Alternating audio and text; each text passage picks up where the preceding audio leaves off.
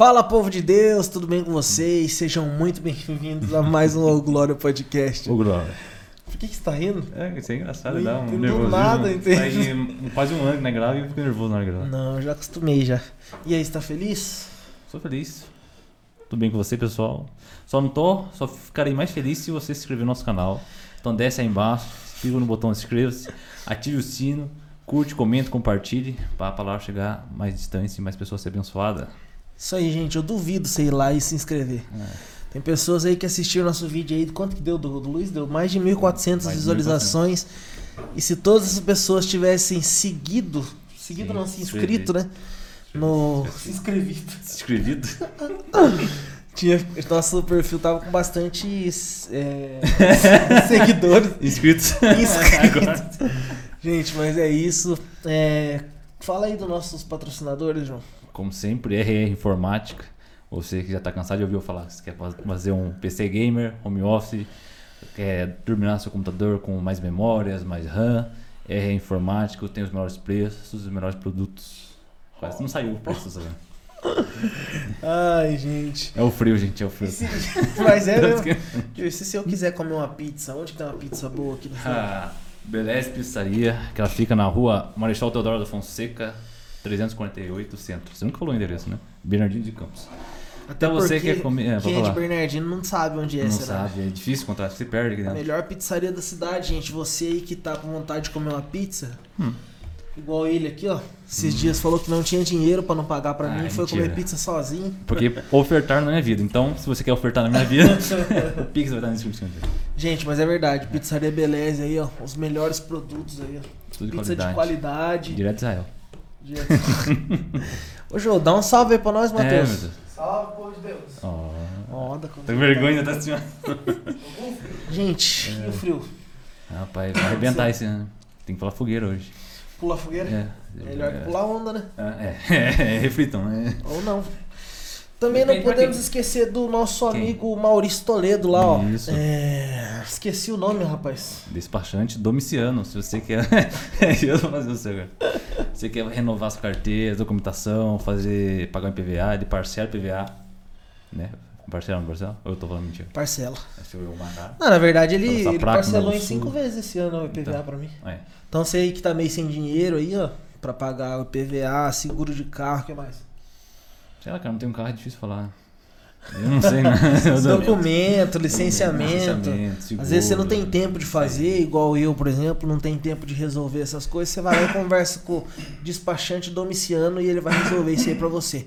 Fala com o Paulo lá, com o Maurício, tá bom? E não Estamos podemos aqui. esquecer do Não, RR, né? É, já foi feito. Já foi falado. Já? Foi o primeiro. Depois eu falo a minha. Então hoje Ah, é, estamos tem a aqui. sua, é sua, a sua, minha sua, sua final. empresa, né? Minha empresa final. Começar a falar Então da estamos também. com ele aqui que é um tesouro. Ah, é? Ah, né? Né? Né? Ele que vem direto da vila, mentira. Pior que é vila ali, né? Não é. Não é Ali Vila? é Vila Jardim Lucrécia. Jardim- Não ah, cresce, se né? fosse a vila, assim não, não. Ele aqui é pastor, ele aqui é marido, ele que é peão, Filho também. filho, é neto, Peão, bisneto. ele não é peão. Não, peão não. Não, eu o Não nome, eu ia falar que eu ia falar o nome, fugiu, eu falei, Ele é peão. agricultor. Agricultor. Agricultor? Mas não é agroboy, não, né? Não é agroboy, é, Não. será? Agroman, já tá. Não, mas é. A gente tá muito feliz de receber hoje o pastor Kiko, né, pastor? Isso aí. Presente. Seja bem-vindo, pastor. Seja bem-vindo. É. Quem não sabe, o pastor Kiko é esposo da pastora Cíntia, que bombou os cortes dela e o vídeo Nossa, dela. verdade, ficou sabendo, Ela pastor? esteve aqui, né? Pastor. a pastora. E assim começamos o Glória Podcast, minha gente. Não, dá, quando me dá crise de riso, meu irmão, eu acabou. segurar, né? O som do riso tá solto aqui. Viu? Vamos cacá. Do, da pastora Cíntia deu. Quantos? Deu 20. Não, quase 100 mil curtidas no, no Quase 100 mil. TikTok. Bastante, hein? Deu Que 400. a mulherada no... no. Hã?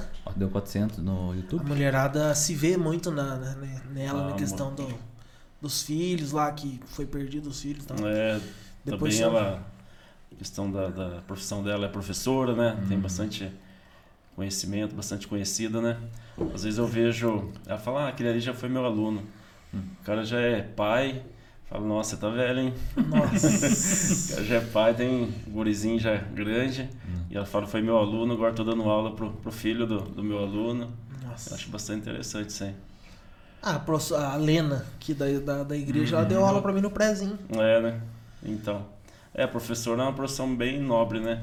Sim. É, quantas, quantas pessoas. Eu lembro quando comecei a namorar ela, acho que foi em 94, 95. Eu ia. Ela estava começando a aula. Eu ia lá na Barra Funda, na sala onde ela, ela dava aula. E eu lembro das, das crianças. Hoje eu vejo essas crianças tudo grandona, tudo. Eu me lembro, fala 94, né? Já faz 94 para 2022, 28 anos, né? E eu com 28 anos que eu tenho esse, esse vínculo com ela, né? Eu que dei aula pra, pra adolescente, assim, tipo, que tava, sei lá, dos 10, 11, 9 anos, assim, eu dava aula de canto na escola, né? E, tipo, passou, tipo, 7 anos, você vê as essas pessoas estão com 18, 19. tudo grande. Então era criança e agora você É. olha e já estão adultos. Eu passo, eu- até eu falo isso. Imagina, né, a, Os a Lena, nossa, É. Ela, ela começou a dar aula muito nova, né? Ela tem já por volta de seus 40 e poucos anos, mas ela começou a dar aula muito nova. Então ela, ela logo aposenta, para ter uma ideia, né? Se, se não fosse essas mudanças de lei, é, eu acredito que esse ano ela já aposentaria. Mas como mudou e tal, né? Então vai mais uns 3, 4 anos. Mas ela, ela teve esse, esse privilégio de começar nova, né? Trabalhar. E aí a carreira dela é bem extensa, né? É. E o senhor trabalha desde quando? Ah, eu trabalho na, na agricultura, trabalho desde 88. 88 e 89, mais ou menos. Eu fazia. Só cinco anos antes de eu nascer, só. É, né? é, eu tenho 50 anos, né? Aham. Tenho 50 anos. Então, desde os 18 anos, mais ou menos, eu, eu sempre trabalhei, né? Sempre ajudei meu pai na lavoura. Desde que eu me lembro, com 12, 10 anos, eu já ia, fazia tarefas na, na, na roça. Mas que eu comecei mesmo foi depois que eu, eu saí do colégio agrícola, que eu fiz colégio agrícola, né? Daí eu comecei a trabalhar com ele na roça. Então, quando a gente mudou aqui para Bernardino, foi no ano de 88, é, daí que eu peguei, vamos dizer assim, tempo integral mesmo. E vocês moravam onde? Morava em Palmital. Eu morei em Birarema, morei em Birarema 13, 14 anos. Morei em Palmital por volta de 3 anos. Depois a gente comprou propriedade para cá, aqui em Bernardino. E a gente mudou para cá em 88. E sempre seu pai tinha as propriedades É, lugares. sempre, sempre tinha propriedade. É, começou com meu avô, né? Eles eram meieiro de café, daí foram trabalhando, é, conseguiram comprar um pedacinho de terra. É, eles eram de Santa Cruz, daí foram para Ibirarema, compraram uma terra lá para pagar naquela época, era, era mais fácil comprar terra, né? É, Pagava-se com a própria produção da, da, da, da lavoura. E eles contam que eles é, compraram uma terra, tinham um, dinheiro, compraram um- uma parte da terra e ficaram devendo a outra parte para pagar em produção. Na época já era soja. Eles começaram com café, depois migraram para plantio de soja. Daí foram pagando, pagaram a outra parcela da, da propriedade, era junto com meus tios, né? Meu avô já tinha uma certa idade. E foram, foram, até que depois separaram, cada um ficou com uma parte.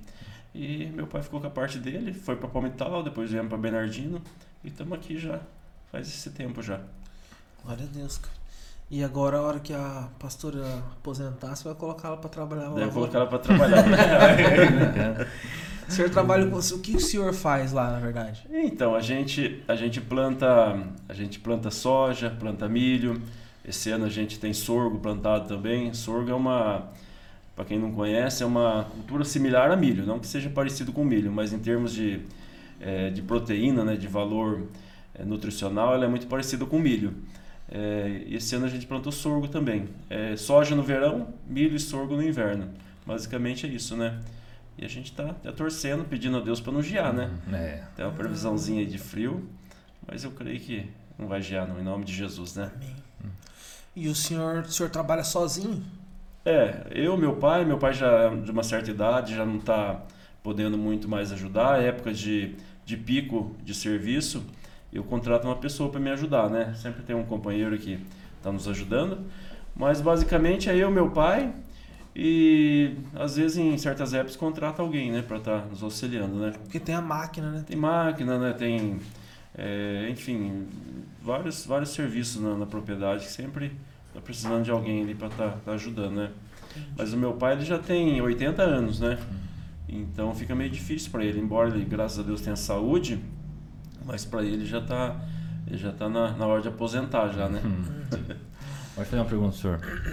Como foi essa essa mudança aí? Porque, pelo visto, o senhor foi cri- criado desde pequeno no, no meio do mato, no sítio, na fazenda. Sim, eu, eu- até, até os 14 anos eu fui criado no sítio. Uhum. Eu já tomei banho de, de bacia, na época não tinha energia elétrica. Também. Num É. dia que nem hoje, hein? Num dia que nem hoje era terrível, né? Sempre era assim. É, Chovia. mas eu ainda tive esse privilégio. Se você for alguns anos atrás, mais para trás, no tempo do meu pai, por exemplo, é, eles tomavam banho em rio. Né? Meu pai conta que eles tomavam banho na mina, no rio. É, eu já tive o privilégio de tomar banho numa bacia, no, Hum. naquele chuveiro de balde, né? Que Aham. colocava água quente dentro do balde e tinha um chuveirinho na- na- na- no fundo do balde ali. Uhum. Era um chuveiro, chuveiro da época, vamos dizer assim, né? Aham. E depois chegou a energia elétrica por volta do ano de 80 e 82, 83, eu acredito, se não me falha a memória. E as coisas já foram modernizando, né? Mas no sítio só, No né? sítio, isso eu morava no sítio. Depois, por volta do ano de 86, 80, 86 mais ou menos, eu mudei pra cidade. É uma cidade de Birarema. Então, né? tipo, enquanto a cidade já tinha todas essas coisas, no sítio não tinha Não nada. tinha, a gente, a gente viveu esses tempos difíceis. Aí Posso usava dizer. o que pra clarear, assim? Lamparina. Lampião. Comprava querosene e clareava na lamparina, né? Esse era, era a luz, né? Vezes vela, Hum. acendia uma vela lá e... Rezava. É, Quando chovia, caía a força lá. Caía. tinha- Ah, é. Sítio cai. Lá em casa era assim também. Ah. Minha parte um lampião, né? Pegava. Ó, gente, quem não sabe lampião, vai um, um saquinho que você É o taca marido fogo. da Maria Bonita. É. Engraçado. Vai um, pano dentro, isso é uma camisinha. Então, se eu falar camisinha, você, "Oh, como assim? É, é o nome do negócio, você taca fogo pra criar o lampião. Eu nunca vi um lampião, cara. Meu pai tinha, né? Acabava a força e ligava pra meio da sala, que lá eles vão. ficar. Mas ficava. Você já é, morou no sítio, então? Já, e eu, É? até eu tenho 20, 23 mais um. 23 mais um. Eu tenho 23 mais um. Aí. Aí, Eu, te- então até os 18. 18. 24. Mas você já pegou Aí. tempo, tempo bom do sítio? Já, né? tomei banho de bacia. Hoje- hoje o mas pessoal-. Sai da cidade e vai morar no sítio, né? Né? Ah, mas agora, É, né? hoje- Agora tem Hoje chuveirinho. tem internet, Wi-Fi, tem né? celular, tem tudo de, de bom, né? E o senhor depois, o senhor saiu do sítio com quantos anos? O senhor saiu pra casar. Não. eu Saiu pra ca- casa. Não, eu casei Não, velho. né? Eu casei com 30 e poucos anos. Mas o senhor não morava na chácara? Morava na chácara. Ah, sim. É, aqui eu já morava em Birarema, né? É, desculpa, eu morava aqui em Bernardino. E quando eu casei, minha casa não estava pronta, e como tinha uma casa na chácara do, do, do meu pai, daí a gente morou lá, acho que dois, três anos na chácara. Mas é uma propriedade perto aqui da cidade, então é, é bem cômodo, né? Era até, até fácil de morar ali, né? Uhum. Daí depois terminei minha casa, daí vim pra cidade daí. Então, Então, na cidade você morou depois, agora que você terminou sua casa. É, depois terminei, acho que há uns Rapaz. 12 anos, 13 anos. eu quero saber o seguinte. Então, o senhor morou no sítio. E vocês eram católicos, não estou enganado, né? Católico. Então, tipo assim, você morava no sítio, eu queria saber coisa do sítio. É. Né? Como foi do, do, do, do sítio para o pastor? Ou esse, esse- essa mudança Bom, de. É, isso, isso foi um- uma longa caminhada, né? Uhum. Eu, eu me lembro que eu sempre, eu sempre tive sede de Deus. É, eu era católico, não era um católico muito praticante, mas eu, eu ia nas missas, eu, enfim, é, praticava minha religião da, da maneira que, que eu tinha aprendido, mas, enfim, ainda não conhecia é, a verdade e não, não me colocava numa posição assim de é, de ser um, um- uma pessoa que tinha entendimento da, da palavra de Deus, né? E foi, foi um processo que eu comecei a participar da, da renovação carismática. é, através da renovação carismática, algumas pessoas começaram a frequentar a igreja evangélica. Eu fazia parte desse grupo ali da, da carismática. Comecei a vir com esse grupo também para a igreja evangélica. E foi onde eu me converti. Eu lembro que a, a, a Cíntia foi quem veio primeiro. E como eu já, já me relacionava com ela, eh, a gente já tinha um- uma amizade, tinha um relacionamento, a gente, a gente não namorava no começo, né? Aquele tempo que era do mundo, a gente ficava, né? O pessoal falava, ah, fiquei com fulano, ah, fi- fiquei com ciclano, né? Então era muito uma relação muito conturbada. Eh, a gente não tinha um namoro oficial, né? A gente tinha um relacionamento ali, eh, onde não tinha um compromisso. E, e ela começou a vir para para a igreja evangélica. Daí como eu já tinha esse relacionamento com ela, daí comecei a vir também. Uhum. E foi aonde eu fui conhecendo a palavra, fui sendo evangelizado. é, me identifiquei com aquilo que é, era pregado e daí fui me convertendo. Uhum. E isso foi por volta do ano de 95. E eu diria que o meu processo de consolidação, de discipulado ali para me converter, demorou um ano, um ano e meio. Uhum. Porque eu, eu, eu vim para a igreja evangélica, eu vim no ano de 95, só para vocês terem uma ideia. E eu fui me batizar dia 10 de novembro do ano de 96. Então, entre, vamos dizer assim, meus primeiros passos, meu, meu primeiro contato que eu tive com o Evangelho na igreja, na igreja evangélica até o meu batismo foi mais de um ano e meio. Então, foi um processo, assim, talvez pela dureza do meu coração, é, até por alguma incredulidade, embora eu era religioso, mas eu tinha um coração muito duro, né? Por isso que eu digo sempre que é uma diferença entre a pessoa frequentar uma igreja e, e a pessoa estar tá com o coração aberto, né? Eu diria que eu era um frequentador de igreja, uhum. embora havia um temor, havia um, um desejo de conhecimento, mas o coração ainda era um coração duro, eu era incrédulo. A palavra ainda não tinha, é, vamos dizer assim, dado fruto no meu coração, né? E eu creio que foi uma obra do Espírito Santo, foi uma obra de Deus, que Deus foi tocando, Deus foi falando, e até que chegou o dia do meu batismo, eu me batizei, né? E a questão para mim virar pastor virar não, né? Para mim me tornar um pastor foi um outro processo. Foi um outro processo onde é, eu talvez seria o mais improvável daqueles que poderiam achar que seria um pastor um dia, né? Eu me lembro uma vez que o pastor Alexandre Laureano, acho que vocês conhecem ele, né? Sim. Alexandre, conhece, você deve conhecer. É o pastor que eu tô querendo trazer, né? Hum, sim, sim, certo, certo. Eu me lembro que na, na época ele estava começando a vir aqui para a região nossa ele tem fazenda aqui em Batista Botelho, e ele veio pregar uma vez num culto de jovens. E, e Deus deu a ele uma visão. Falou assim, ó, você que está aí, né? Ele apontou o dedo para a igreja, assim, né? Uhum. Você que está aí, Deus está me falando que você vai pregar a palavra. E na época todo mundo falava, ah, é o Caê, né? É meu irmão, né? uhum. né? O Caê que pensava em fazer instituto teológico, o Caê que era mais firme na igreja. É, enfim, o Caí era o mais provável da minha, minha família para ser um pastor, né? Uhum. E eu me lembro que eu olhei para trás, né? Falei, ah, o Caí, né? Recebendo uma revelação, né? uhum. né? Que é muito legal a gente receber uma revelação, Sim. né? Quem não gosta de ser, uhum. ser revelado, de ser, ter tido uma visão de Deus e alguém é, falar com ele. E eu olhei para trás e ele disse: Não, não é você, não é, não é, é a pessoa de trás, não é você que olhou para trás. Uhum. Falei: Eu, né? Uhum. Falei: É você mesmo, Deus vai te levantar como pregador da palavra, como pastor. Nossa. Aquilo me arrepiou na época, né? Fiquei, nossa, muito, é, muito entusiasmado, muito animado, mas eu tinha muita dificuldade. Eu, eu não tinha, é, assim, não tinha, embora eu tivesse vontade, mas eu não tinha menor aptidão. Uhum eu tinha muita timidez é, para mim subir é, no altar para fazer alguma coisa, dar uma abertura de um culto, fazer uma oração, ou até mesmo passar é, na frente das pessoas, por exemplo, na igreja, se tivesse todo mundo, eu passar na frente, assim, todo mundo olhando para mim, eu ficava muito encabulado. E, e esse processo foi um processo que Deus foi trabalhando na minha vida. Fui começando muito devagar, fui aprendendo, fui começando é, fazendo uma oração, às vezes no microfone, é, fazendo uma abertura de culto, fazendo um comentário da abertura do culto. Até que chegou um dia que surgiu uma oportunidade de eu pregar a palavra. Tudo daí, isso aqui na nossa igreja mesmo? É, daí eu já estava em Batista Botelho. Comecei aqui, é, abrindo culto, assim, culto de jovens. Sendo, comecei com diácono, primeiro sendo diácono, né? Aqui, na, é, aqui na, na, igreja, na primeira igreja quadrangular.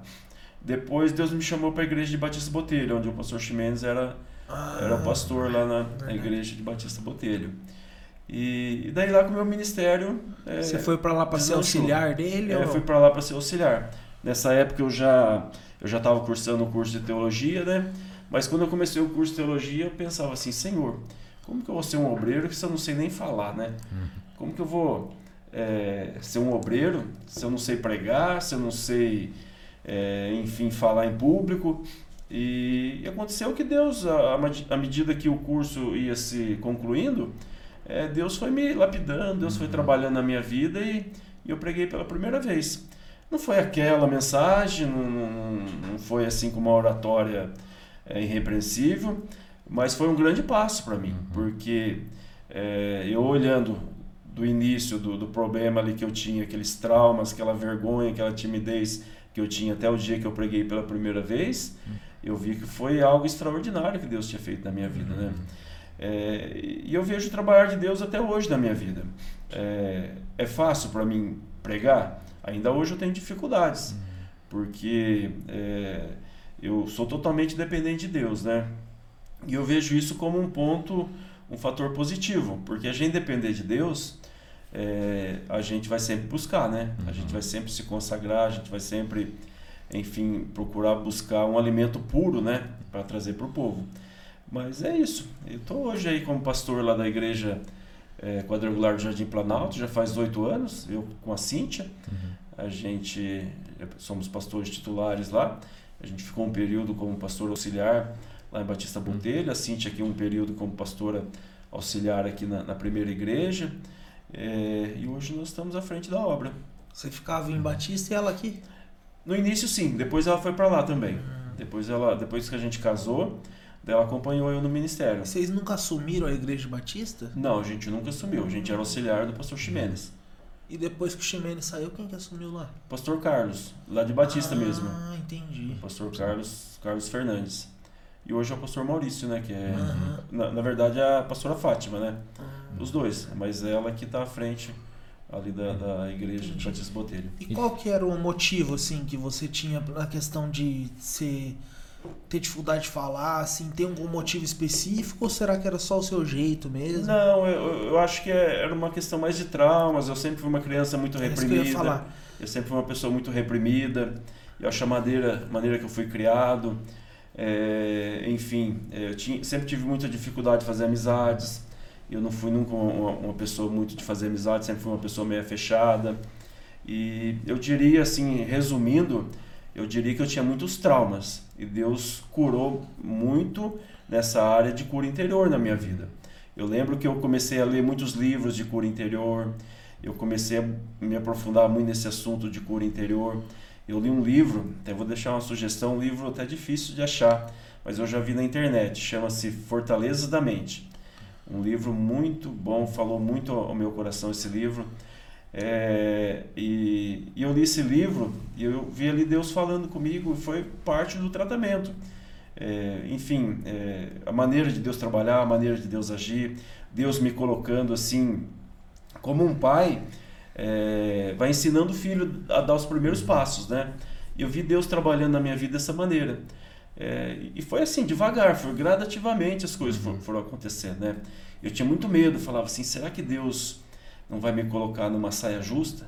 Hum. Será que Deus não vai me colocar numa fogueira aí e para me curar, para de repente alguém me chamar e, e eu ter que pregar sem é, sem estar tá curado? Mas não, Deus é tão tão maravilhoso que ele vai trabalhando gradativamente, ele vai sabendo nossos limites, é, enfim, ele vai dando a nós a força, vai dando a nós a fé e, e a gente vai sendo curado, porque a cura, a cura é aquela história é, o remédio bom é sempre o remédio amargo, né? Uhum. É, geralmente, se a gente quer um remédio bom, ele vai ser um pouco amargo.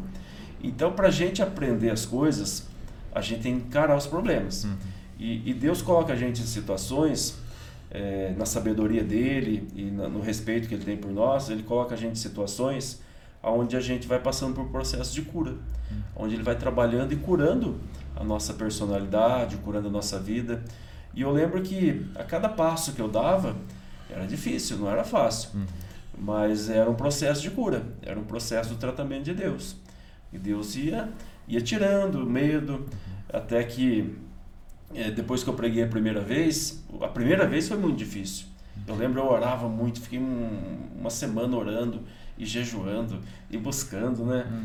É, depois que eu preguei, preguei a primeira vez, Deus sabia que eu conseguiria pregar a segunda vez, uhum. embora foi difícil. Então, tudo aquilo que a gente faz a primeira vez, a segunda vai ser difícil, mas você sabe que você conseguiu a primeira, você vai conseguir a segunda também. Uhum.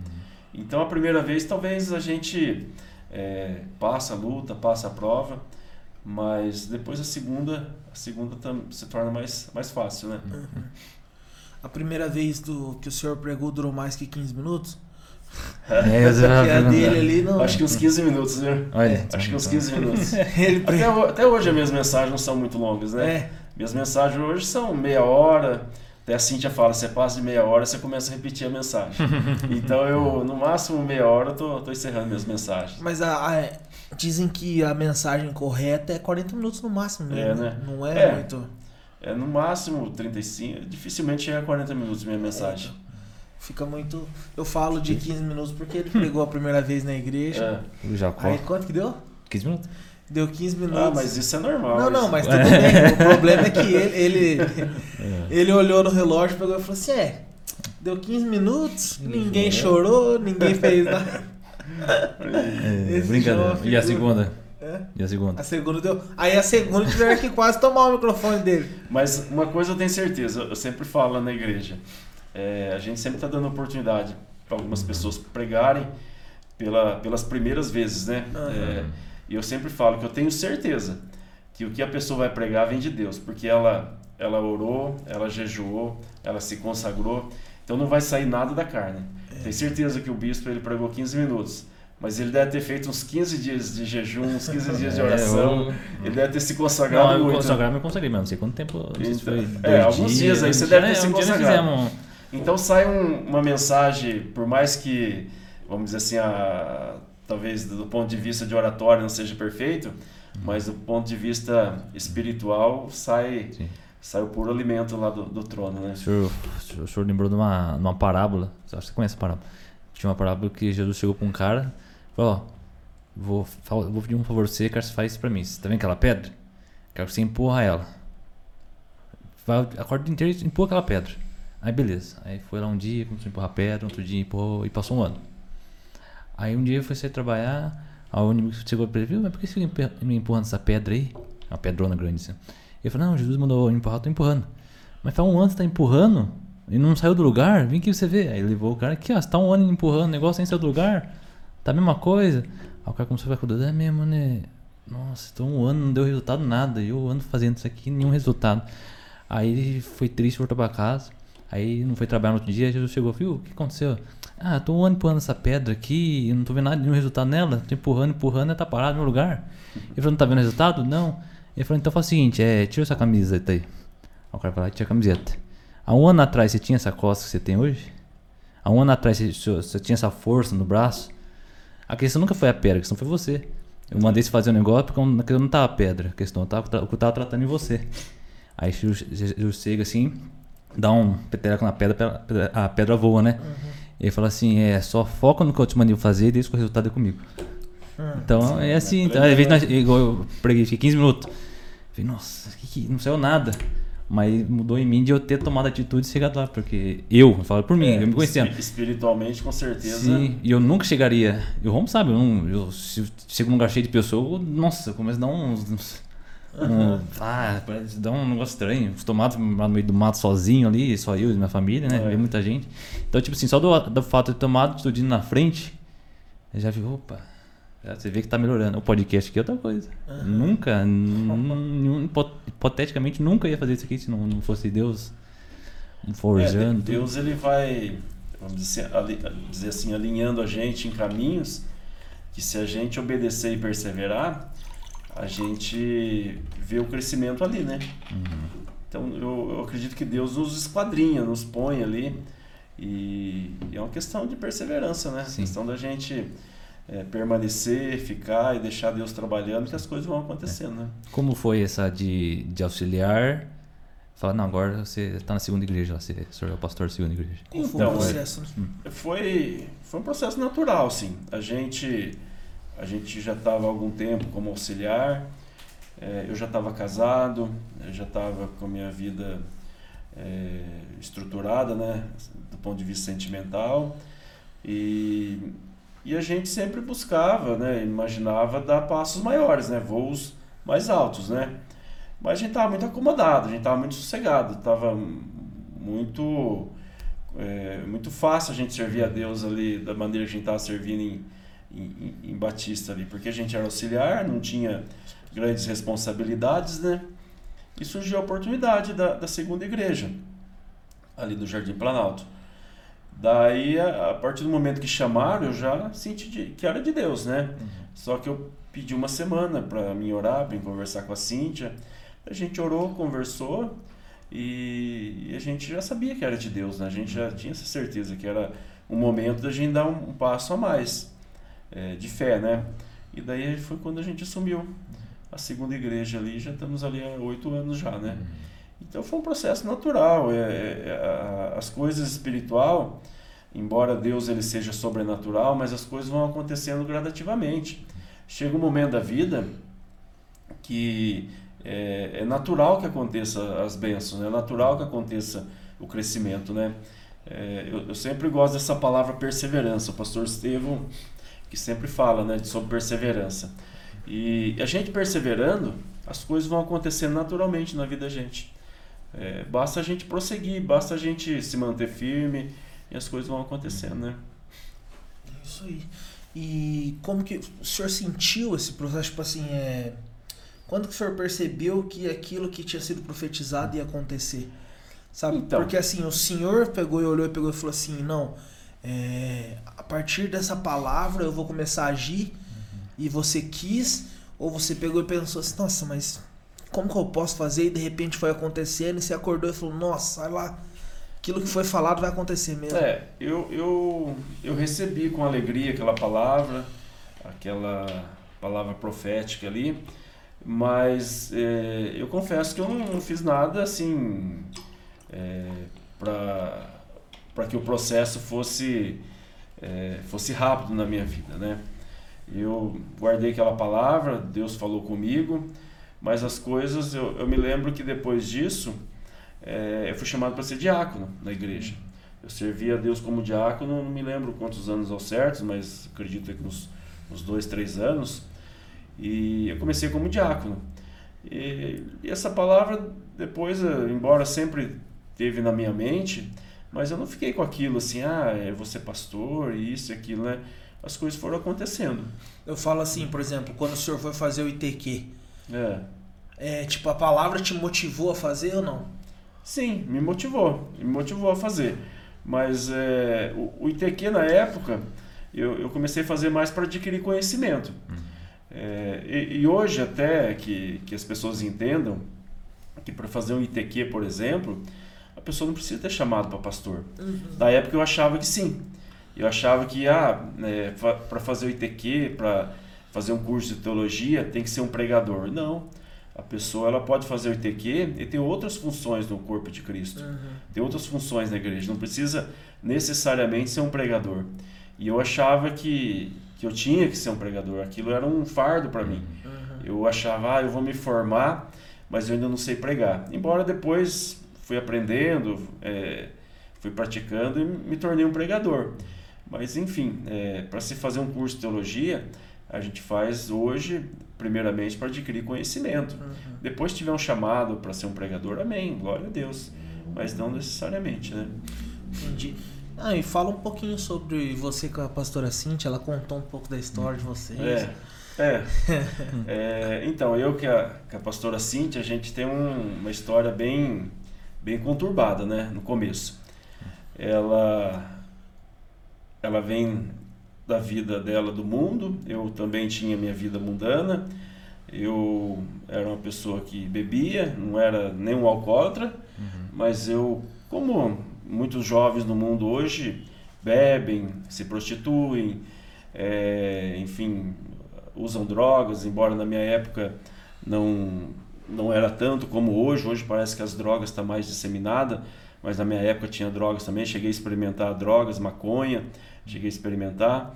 E a gente se conheceu na Copa do Mundo de 94. Eu lembro que a gente tinha um grupo de, de amigos em comum e a gente ia assistir o jogo da Copa do Mundo na casa de, de alguns amigos. Daí a gente se conheceu e ali rolou um clima, né? Hum rolou um clima e a, gente, e a gente se conheceu. E a gente era muito mundano, a gente vivia no pecado, a gente se prostituía, enfim, fazia tudo aquilo que não podia uhum. fazer, né? É, ela tinha tido é, perdido uma criança e, e daí, é, enfim, a gente se envolveu E aquilo ficou, ficou por um período a gente envolvido sem compromisso, é, ela para um canto, eu para outro lado, e até que as coisas foram se tornando sérias. Ela, acredito que se apaixonou por mim, eu me apaixonei por ela, e, e daí começaram os problemas. Uhum. Enquanto é, vamos dizer assim, só a bagunça, é, a gente vai levando. Mas depois, quando a gente se apaixona, daí a gente vê que a gente tem que respeitar as pessoas, a gente vê que a gente tem que aceitar o defeito das pessoas, é, que a gente tem que ter um compromisso. É, não é um casamento, mas a, a, o amor, a paixão, leva a gente a ter responsabilidades. E eu me lembro que daí começou o processo da nossa conversão também. Começou o processo da, da, da gente estar tá vindo para a igreja e a nossa, nossa conversão. E daí a gente começou a ver a necessidade de mudança na nossa vida. E então a gente começou a buscar essa mudança. Só que eu era uma pessoa muito ciumenta, eu tinha muitos ciúmes dela, porque ela é totalmente oposto de mim. Ela é uma pessoa muito comunicativa, uma pessoa que tinha muitas amizades. Tem até uma música do Léo Jaime, não sei se vocês conhecem, é, que o Léo Jaime fala, né? É, que, ele, que a moça tinha muitos amigos e, e, que ele só tinha o Zé, né? É uma música bastante conhecida, não vou cantar aqui, senão vocês vão chorar aqui, né? É. Mas é uma música do Léo Jaime, as pessoas mais antigas talvez se lembram dessa música. E, e, eu me enquadrava muito nessa música, porque ela tinha muitas amizades e eu tinha poucos amigos, era uhum. uma meia dúzia ali de amigos só. E, e aquilo começou a gerar muitos ciúmes em mim, porque ela tinha amizade com todo mundo e, e eu tinha poucos amigos. E, e a gente já na igreja, e a gente entendendo que tinham, tínhamos que mudar. E, e, foi muita briga, muita confusão. Isso não namorando ainda? Ah, nessa época a gente já tinha começado a namorar. Hum. já tinha, eu tinha muita dificuldade para namorar. Eu era uma pessoa, embora eu tinha muitos relacionamentos quando eu era do mundo, antes de conhecer a Cíntia, e até mesmo depois que conheci ela, ela sofreu muito comigo nessa área. Porque eu tendo um relacionamento com ela, eu tinha relacionamento com outras pessoas também, outras mulheres, né? E... Graças a Deus. É, graças a Deus. é. graças a Deus mesmo. e, e ela sofria muito com isso, porque eu humilhava muito ela pelo passado dela, por aquilo que é, eu julgava pelo tempo que ela era do uhum. mundo. Uhum. E, e depois que eu vim para a igreja, a gente veio para a igreja, a gente viu a necessidade de mudança. E daí Deus foi trabalhando, Deus foi tratando, mas as brigas continuavam, a gente é, começou a ter um namoro santo, a gente, a partir do momento que eu me batizei, é, eu me lembro certinho, eu me batizei no dia 10 de novembro de 96, é, no dia 9 de novembro, eu falei, não, vou aproveitar bem. Hum, vou aproveitar nossa. bem, porque a partir do momento, a partir do momento que eu me batizar, partir do momento que eu me batizar, eu não quero mais pecar, né? E eu confesso para vocês, de... eu confesso para vocês que ah, vou morrer amanhã mesmo. Ah, é, fazer uma loucura. Eu confesso para vocês que eu só vinha ter é, uma vida íntima com mulher depois que eu me casei. Então eu tive, enfim, é, muitas tentações. Mas é, eu depois daquele momento eu já não mais me vamos dizer assim, cair no pecado da prostituição. Uhum. Enfim, a gente namorou um tempo estando na igreja, mas as brigas continuavam, as confusões, os atritos, os ciúmes, até que a gente se separou.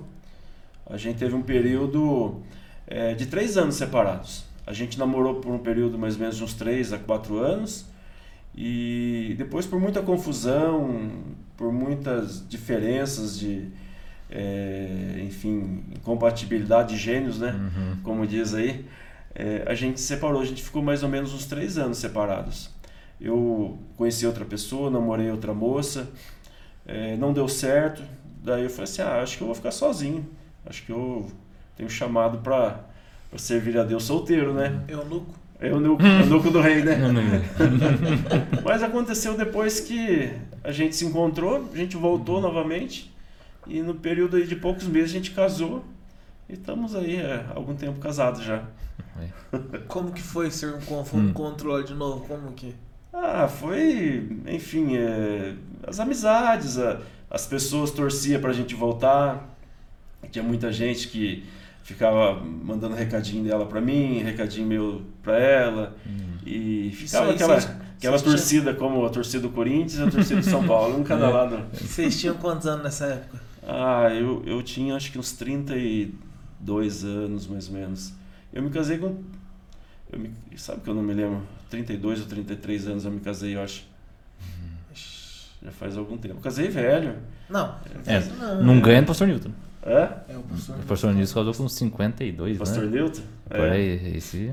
Rapaz, então se você que acha que não vai casar, ainda dá esperança pra você. Tá ouvindo, João? É, É, eu, Ei, João, eu você sempre aí tá vendo? vejo, eu sempre vejo que, como diz o ditado, o mundo dá muitas voltas, Ah. né? Eu nunca imaginava que ia voltar com ela. É, em- embora tinha ficado, vamos dizer assim, um, um sentimento, uma raiz de, é, de paixão no coração, porque tem, tem relacionamentos que marcam a, a vida da gente, né? Outros passam e a gente esquece. Eu tive poucas namoradas, mas as poucas que eu tive é, não marcaram tanto quanto ela. É, talvez pelo tempo de convivência, talvez pela, pelo conhecimento que a gente teve um do outro, porque além dela é, ter sido um- uma pessoa que eu namorei, foi uma, uma amiga que eu tive, né? Começou pela amizade. A gente tinha amizade, eu me abria com ela, ela se abria comigo. É, e- então criou-se um vínculo de amizade antes de, de ser um namoro, né? E eu acho que marcou muito, marcou muito e ficou, ficou uma semente ali. E depois de eu estar sozinho, estar, enfim, servindo a Deus e como já pastor auxiliar, enfim, as pessoas ficavam empurrando Hum. de um lado, empurrando de outro. Até que um dia eu chamei ela pra gente comer um peixe. Ah. Ela não gosta de peixe, Hum, mas enfim. mas deu certo. Mas deu certo. E é engraçado essa história do senhor, que a turma tem a mania de falar pastor Kiko, né? Ah, é pastor, cara, teve uma vida tudo certinha, regradinha. Não, foi, foi bem É, torta a minha é. vida, viu? Igual o pastor Estevo. Pastor Estevo, o homem que é. Você vai conhecer a história do pastor Estevo? Pastor Estevo. Segurando você aqui. É, então. E se vida do crime e tudo, assim, a pessoa, a pessoa, não sei porque vê o resultado hoje, né? É. E vê, ah, não tem, não tem salvação pra que é bom, mim, né, não tem. vê. É porque assim, é, às vezes as pessoas elas têm até vergonha de falar do passado, né? É. Mas eu acho que é bom. Sim. Porque quando alguém te vê sentado falando de. Igual o senhor. Hoje o senhor fala, o senhor tem uma oratória boa, o senhor fala É. bem, o senhor usa palavras boas, o senhor- as palavras certas, se encaixa. É. Sabe? Talvez até porque, porque teve que aprender de uma outra forma, É. né? Aí acabou aprendendo da maneira mais correta. Igual eu, por exemplo, eu sempre fui falante, então às vezes eu não. Talvez não, talvez não tenha uma oratória tão boa, entendeu? É. Mas enfim. E agora, por exemplo, ver o senhor dessa forma e de repente o senhor vem e conta o seu testemunho, só mostra e glorifica o nome de Jesus. É, com certeza. Não, eu vejo, eu vejo 100% Deus na minha vida, 100% esse, esse processo sendo de Deus. Uhum. Por mais que, é, enfim, eu, eu lia livros de autoajuda, é, enfim, buscava conhecimento em livros, é, mas se não fosse Deus, assim, Deus é milimetricamente medindo meus passos, eu jamais conseguiria ter chegado até aqui, né? Eu vejo as mãos de Deus, eu vejo, às vezes eu tinha medo, falava assim, Senhor, vou pregar em tal lugar, como vai ser, né? Mas Deus preparava as pessoas que iam me receber, Deus preparava é, até mesmo o tempo da mensagem, que eu tinha medo, às vezes, ah, será que é, vai ser um tempo suficiente? Então Deus ele preparava todas as coisas na minha vida, assim como prepara hoje. Às vezes na igreja, eu faço alguma reunião, tem algum problema na igreja, é, eu fico preocupado como resolver o problema. Eu vejo Deus dando sabedoria, Deus quebrantando o coração de, das pessoas, que às vezes a pessoa é o problema ali, mas Deus trabalha no coração dela, e, enfim, as coisas vão se, se resolvendo, né? Então é 100% Deus. É, Deus, ele é um Jesus, né? Deus, ele é um pai, um pai amoroso. Eu vejo como o pai ensinando o filho a andar, né? O filho tá ali, às vezes cambaleando, preste a cair, mas o pai tá ali para segurar no momento certo ali. Então assim é Deus na vida da gente, né? Fala, aproveitando que o senhor falou de pai, assim, é, daí o senhor teve a Mirella, né? Isso. Foi um momento difícil também na vida de vocês, né? A Foi. pastora estava contando como foi na como foi pro senhor como pai tudo isso que aconteceu. É, é, foi um processo muito difícil, porque é, a Cintia já tinha perdido o terceiro bebê. É, e ela estava grávida pela, pela quarta vez. E, Desses e, três bebês que ela perdeu, tinham sido dois depois de casado com o senhor, isso? Isso, dois depois de casado. E a gente, antes da, dela engravidar da Mirella, é, o, o, médico tinha dito assim, ah, não, a médica né, tinha dito, não convém engravidar porque você já é de idade e você já perdeu três crianças. É, daí Deus já usou um outro médico, falou, não, vamos, vamos tentar, há uma possibilidade sim. É, embora seja poucas as possibilidades, mas Deus usou aquele médico para dar uma esperança para nós, né? E foi que ela ficou grávida, foi uma gravidez de risco, de alto risco, é, mas a, a, cada dia, cada semana, cada mês, a gente via as mãos de Deus. E foi que ela chegou até, acho que o oitavo mês, quando o médico falou: Ó, agora a gente vai tirar a criança. E foi quando a Mirella nasceu. Então foi, vamos dizer assim, pela ciência, pela medicina, é, a gente tinha, vamos dizer assim, tudo de contra para nós tudo contrário é, para que não engravidasse mais. Mas eu me lembro que quando ela chegou em casa, ela disse assim: ó, a doutora falou assim que é, não convém mais por causa do meu problema. Eu falei assim: a última palavra é de Deus. Eu, eu não tinha nada para falar para ela. Só disse assim que a última palavra seria de Deus. E Deus usou aquele médico. Deus usou aquele médico e o médico é, incentivou. E a gente foi buscando, as pessoas orando, intercedendo, até que nasceu a Mirelinha. Hum. Mas foi um processo que a gente viu Deus, Deus trabalhando, né? Mas senhor, como, como pai, assim, é, a mãe, que não tem mais... O pai também, mas a mãe é mais ligada ao, é, ao, filho, né? É. Mas o senhor, como o homem da casa, assim, como senhor... Então, eu por mim já, tinha, já tinha desistido de ser uhum. pai. Por mim já tinha desistido. Porque, lógico, todo mundo quer ser pai, mas é, mãe quer ser muito mais mãe, né? Uhum. É, a, gente, a gente, como homem, a gente quer ter filho, a gente quer, quer ter uma descendência ali, mas a, a mãe, pela, pela própria criação divina, ela, a mulher ela é formada para ser mãe, né? E para Cintia era muito difícil não ter uma criança, né? Não ter tido. Ainda mais ela que sempre trabalhou com criança, sempre deu aula para criança. Ela tinha tido a experiência de ter perdido três crianças, mais difícil ainda. Eu acompanhei todo aquele processo, era tão difícil ir para o hospital e naquela expectativa, será que vai dar certo, não vai dar, de repente um médico falava assim, ó, oh, a criança está morta.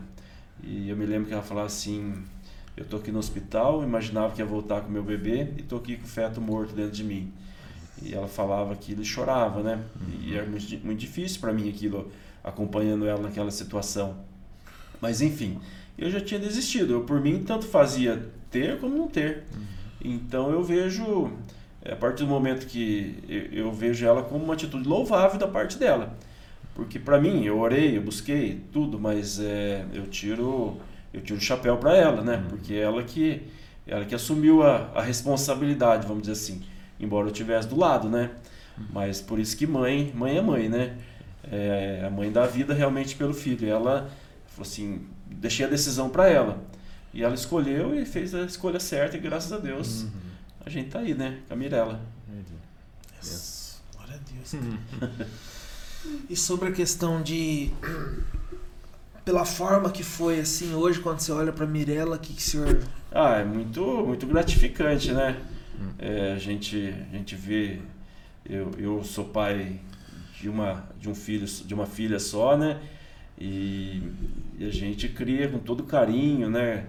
É, procura dar o melhor, até porque um é mais fácil do que dois, três, né? É lógico, se a gente pudesse, a gente teria tido mais, mais um ou mais, mais dois, talvez, não sei, né? O que Deus iria preparar. Mas enfim, é muito gratificante a gente ver, a gente receber um abraço. Uhum de um filho, a gente ser chamado de pai, é, enfim, é, a, gente, a gente ter uma, uma, uma pessoa que a gente chega à tarde, a gente quer ver, a gente chega, é, eu quero ver minha esposa, uhum. mas como me alegra ver minha filha também, né? Eu chego, alô, oi pai, tudo bem? então isso é, é muito gratificante pra gente, né? É, e é maravilhoso a gente ser pai. É, é, eu diria que é um projeto de Deus. O casamento é um projeto de Deus, Eu sempre, quando eu faço as cerimônias de, de casamento, eu falo que o casamento é um projeto, que Deus ele tem pra gente, para que a gente case. É, cedo ou tarde, é, segundo o nosso, nosso ponto de vista, mas que a gente constitua uma família, que a gente tem um lar. E depois vem os filhos. Os filhos são heranças do Senhor, né? como diz a palavra de Deus. Então, a partir do momento que a pessoa casa, ela, é, ela cumpriu ali uma promessa de Deus na vida dela. Porque as coisas no casamento, tudo muda no casamento. E muda, às vezes as pessoas dizem assim, ah, mas muda para pior. É, não é, é. A pessoa casa, é, muda, muda para melhor. Tem as dificuldades, mas a área financeira muda, a pessoa começa a ter sonhos, a pessoa começa a pensar, é duas cabeças pensantes, é duas pessoas é, juntas, é, que, é, do, é, vamos dizer assim, duas que se tornam uma, né? ou seja, a pessoa se torna muito mais forte do ponto de vista espiritual, do ponto de vista emocional. Então o casamento é, é maravilhoso e os filhos vêm coroar essa, essa promessa de Deus na vida da gente, né? É, eu vejo hoje que eu tenho certeza que o dia mais feliz da minha vida foi o dia que eu casei, cara. É, né? E eu acredito agora, ouvindo né, você falando assim sobre filho, eu acredito que o outro dia vai ser o dia é. que o filho nascer. Então, Ou descobrir, né? Aí quando se tiver sonenta, aí você tá nascendo. Às vezes a pessoa, a pessoa diz assim: "Ah, eu eu não me dei muito bem no casamento. Eu não quero mais casar". Não, mas não deve pensar assim. A pessoa deve entender que se não deu certo, é, a próxima vez vai dar certo. É pedir a Deus, orar a Deus e, e procurar respeitar os princípios do, do casamento.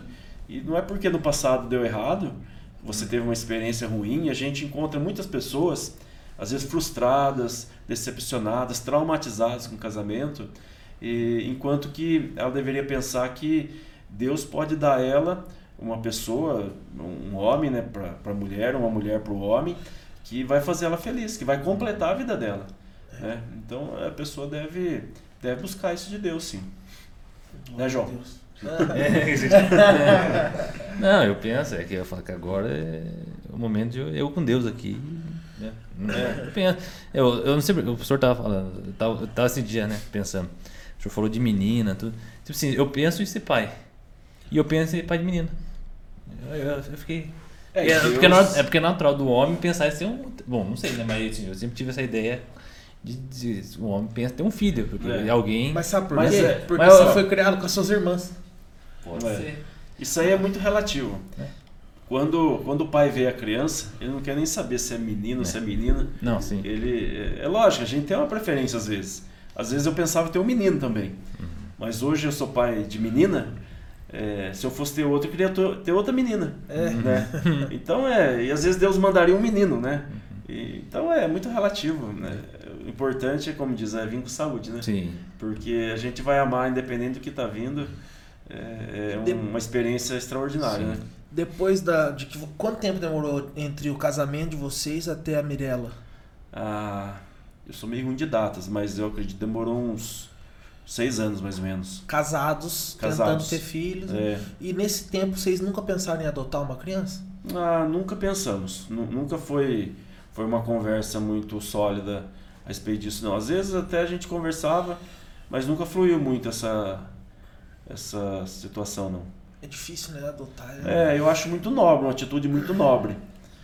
Mas eu não sei se eu estaria preparado. É, eu não sei, não sei como seria. Às vezes a gente brinca com a Mirella, a gente fala que a gente vai arrumar um irmãozinho para ela, mas a gente nunca, nunca foi muito adiante nesse assunto, não. Mas eu vejo isso como uma atitude muito nobre e eu acho bastante interessante. Viu?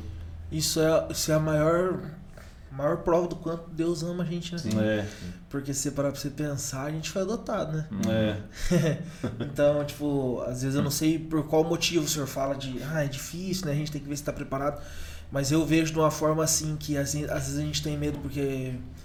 Ah, mas a gente não sabe com quantos anos vai vir a criança, né? A gente é. não sabe o passado uhum. da criança. É. A gente não sabe, é, tipo, os quem traumas. é a família, é. é. os traumas. E a gente não sabe como aquela criança vai reagir ao que ela viveu.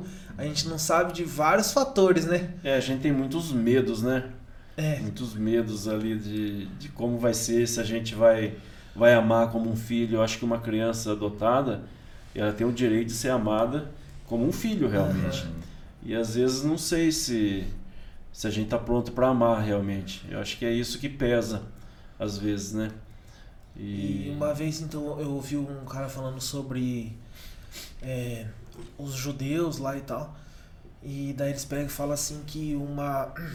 Parece que um filho, não lembro direito, mas parece que um filho você podia não aceitar ele, Romano. sabe? Hã? Os romanos. É os romanos? Os romanos. Sabe falar? Sim. Eu ia falar, eu então, É eu, mesmo? eu Então tava esperando então. não, né? Não, eu falo assim, que eu ia falar que a gente tinha, tem a ideia de adoção meio que di- di- diferente, porque a adoção pros, pros gregos ou romanos, é grego. É algum Enfim, povo. é um povo já. É, que tinha assim, quando uma criança nascia, o pai podia aceitar a criança e recusar, É, entendeu? Não é judeu mesmo? Não, é. É, é, é romano, enfim. romano. Que é. Paulo que fala sobre isso. É. Enfim. É, então, tipo, se o espartano tinha isso também. Se a criança nascesse fraca, eles jogavam do, do precipício, a criança não queria, a criança tinha Descartava. É. Então, a ado- a adoção para os romanos é muito, muito ligado assim, a algo bonito. Porque, tipo assim, quando o cara adotava a criança, É. tudo que ele adotava, assim, ah, esse é meu filho agora, vem, vai ter uma casa. Não, você é meu filho, tudo que é meu é teu, eu vou te amar como fosse meu filho. Porque o cara, o cara tinha poder. O legítimo não queria. Mas quando ele se propunha a adotar, ele falou, não, você é meu filho, você É. tá comigo, tudo, eu vou te proteger. Sabe, Então- você tem uma, tem uma, é uma atitude, tipo assim, é, como pode dizer? Na verdade, é tipo assim, como é que eu, é tipo assim, que nem por exemplo, quando você tem um filho, na época lá, É. nesse povo, você ter um filho, você ainda poderia recusá-lo. Sim. Ah, Agora, a partir do momento que você adotava, você nunca mais poderia Ah. recusá-lo. É. teria Você que entendeu? Seria algo assumir- maior até do que um filho de, de sangue, Sangue, mesmo. Entendi. Entendeu? Então eu acho bonito isso porque Jesus ele nos adotou, né, cara? É, Deus sim. ele nos adotou. É verdade. Deus ele através de Jesus ali, Jesus morreu na cruz, ele adotou a gente. Até Paulo fala sobre adoção, talvez até por Uhum. isso, né? Sim. É. Ele fala pra mostrar o quanto Jesus nos amou, né, cara? É a mesma coisa que às vezes a gente pensa, né? Mas da onde veio? Pensa. O Exatamente. que, que viveu no mundo? Quais são os traumas? Quais são as, as tristezas que já viveu? Por É. onde já passou? Qual foi a lama de pecado que já passou? Então. Que nem a gente tava falando, se prostituiu, já experimentou drogas, ou se não, que nem, por exemplo, se prostituiu, ou se não foi preso tal. Jesus ele não olhou isso e decidiu, então.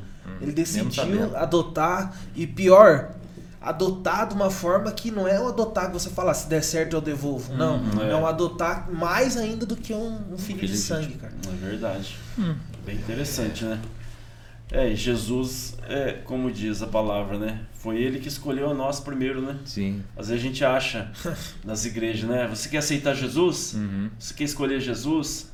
É um termo muito usado, né? Uhum. Mas na verdade ele que nos escolheu primeiro, né? Ele que nos, nos chamou, nos escolheu, nos separou. É, então eu vejo a soberania de Deus em tudo isso, né? Glória a Deus, cara. Acho que é isso, né? Sim. Mais alguma pergunta pro pastor? O Rapaz, que, que o senhor tá achando dessa história do Agroboy agora? Agroboy? Eu não tô muito a par dessas, dessa Não, tem história. uns caras Tem? cantando Agroboy. Ah, é Agroboy, verdade. ah, tá. É, lá. tem umas músicas interessantes, né? que a roça venceu, né? Umas Ah, assim. tem essa, né? O senhor não mexe com gado? Não, tem pouco Não? gado, mas É. não mexo não. Mas é cereais mesmo. Ah, sim. Não, é o que o povo tá falando É. aqui. O gado é caro e É. É, só- Mas tem a música da, da, da roça também, né? Do, Tem. Tem, tem. da, Os que meninos fala? da Da, pecuária. a caminhonete, compra uma mansão. Como que é? Tem uma E música. os gado tem a Hilux é do ano, É. esse negócio assim. O... Então o pastor é o... É o rapazinho da... da... pecuária. As meninas, Ah, a a menina menina da da pecuária. pecuária. Menina da pecuária, né? Menina da pecuária. Não, mas pecuária é o quê? Pecuária Agora é gado, né? É gado. Bovino. Ah, sim. Agropecuária. Agropecuária é os dois, né? Agropecuária é os dois. Pecuária é só- Agri- Agricultura e, e bovinos, né? Agricultura é... É plantação verdade, e pecuária tudo, é né? animal. Tudo que envolve a terra é agropecuária, vamos dizer assim. Vamos chamar o Matheus, ele entende mais disso. O Matheus vem dar uma palhinha. Matheus é, É, tra- benção. tratorista, o cara. Precisa de alguém do trator lá? Matheus é, aí. É. Tratorista, né? Esse dia que ele Funciona. tava falando mesmo que ele trabalha no trator. É bom. Mas eu acho que é isso. A gente agradece do senhor ter vindo aqui Sim. dividir um pouco da história do senhor. É gente. sempre bom quando alguém vem aqui. Tipo, a gente.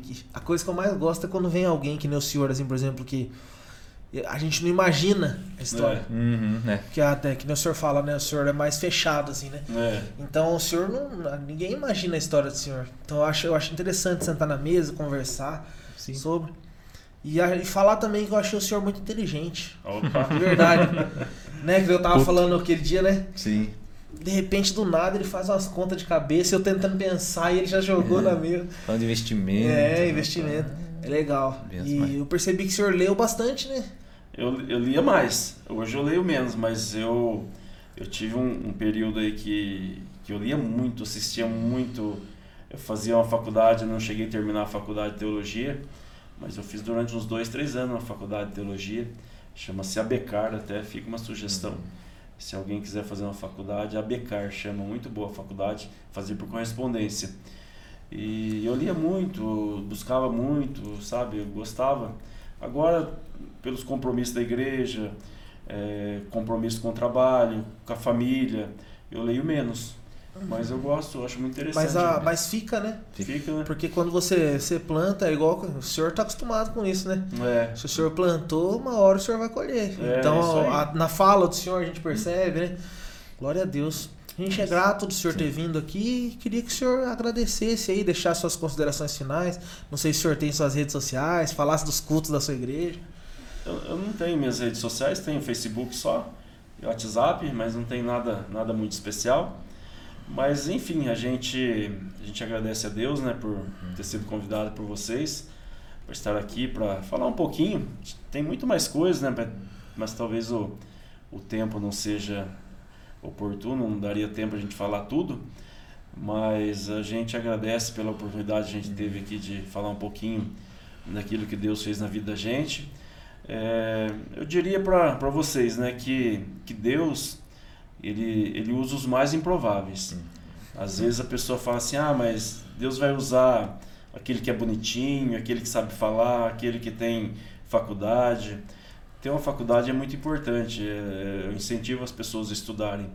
Mas Deus ele pode usar a pessoa mais simples é, e ela se tornar um sábio através das Escrituras, através da palavra de Deus.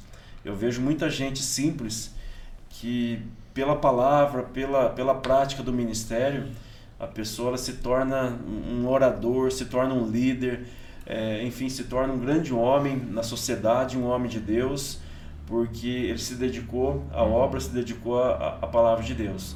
Então eu digo para vocês, estudem, é, é, mas deixa Deus te usar, porque só só estudar, mas não buscar de Deus, não depender de Deus, talvez você vai ser um homem muito bom para a sociedade, mas para o reino de Deus talvez você vai ficar devendo alguma coisa. E, e a gente tá aí, a gente tá lá no Jardim Planalto, na Igreja Evangélica Quadrangular. Temos nossos cultos lá de quinta-feira, às sete e meia até às nove horas. E de domingo também, das sete e meia às nove horas. E nós estamos lá com uma igreja, que, graças a Deus, Deus tem nos abençoado. Temos um povo lá que nos ajuda, uma liderança que contribui com a gente lá, nos auxilia. E graças a Deus a gente tem tido a confiança na nossa pastora, né, pastora, pastora Odete, que eh, chamou a gente, né, para estar assumindo a igreja, chamou através do pastor Estevam, através do pastor Armando, que foram os canais de Deus para estar chamando a gente para assumir lá e, e a gente está lá, já há oito anos praticamente, oito para nove anos. Glória a Deus. É isso aí, gente. É isso aí. É, eu queria falar Pessoal. alguma coisa. O quê? Que eu ia falar? Ah, se você assistiu o, fi- o, vi- o filme, hein? o vídeo até aqui, eu tô, eu tô viajando. Tesouro da mamãe. Não, isso aí nós colocamos da, da, da, da Cindy. foi Eu achei que tesouro. vocês iam perguntar por que meu apelido é Kiko. Verdade. Ninguém perguntou, Então, hein? antes de acabar, Antes de acabar, volta aqui. É. Por que, Kiko? Isso. É, Pastor Kiko. então, Você é Fábio? Na Eu verdade, esqueci, cara. É, eu- Na verdade, ninguém sabe, mas reza a lenda, reza a lenda que meu pai tinha um amigo que se chamava Kiko. E, e ele começou a me chamar de Kiko, mas não é nada, nada muito certo, não. É, não, tem, não tem nada muito certo, mas enfim. Quantos anos o senhor tinha, mais ou? Ah, eu era, toda a vida eu me conheço por Kiko. Nossa. E eu acho que na época não tinha o Chaves, pelo menos ele não assistia o Chaves, porque não tinha televisão. não tinha televisão na época. Nossa. Mas enfim, tinha esse amigo que se chamava Kiko e ele começou a me chamar de Kiko. Mas não é o Kiko Coalhato, não. É, antes fosse, né? Alguns me chamam de. Kiko Calhato, não Kiko Calhato. Mas é só no nome, né? Ah, Só mas dá- cara já é É, outro. é mas dá pra chegar, dá pra chegar. Ah, chegamos lá ainda. Se Deus quiser. Então, se você chegou aqui, deixa no, comentário Agroboy. Agroboy. É. aí, por que Agroboy? É, Agroboy. Os meninos da pecuária. Gente, obrigado aí você que assistiu até aqui. Não se esqueça de se inscrever no nosso canal. deixar um curtir aí. E é isso, né? Ah, nossas redes sociais é o O Glória Podcast no TikTok. A gente tá Isso. também ali no Spotify, o Glória Podcast também. Chegamos a mil, mil inscritos. Mil Seguidores, né? Mil seguidores vai no seguidores aí. TikTok já. 10 mil curtidas. Sim. E 10 mil curtidas, não. 10 mil curtidas. 10k tá lá no TikTok. 10K. Ah, 10 mil curtidas, é isso mesmo. Visualização que deu mais de 100 mil lá, né? Sim, sim, sim. No TikTok, Nosso no TikTok, não. Instagram No é Instagram. o Glória Underline PDC. E é isso, gente. E Segue a nada. gente lá, acompanha a gente lá.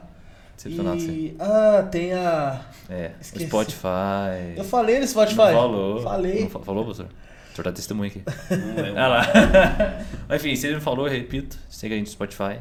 Se você também precisa de um- alguma coisa gráfica, inova cartões. Eu ia falar. É, então você precisa de adesivo, banner, cartões, panfletos, artes para redes sociais, social media, né? Gente, quem não é visto não é lembrado. Isso aí. Você precisa aí de uma logo pro seu negócio.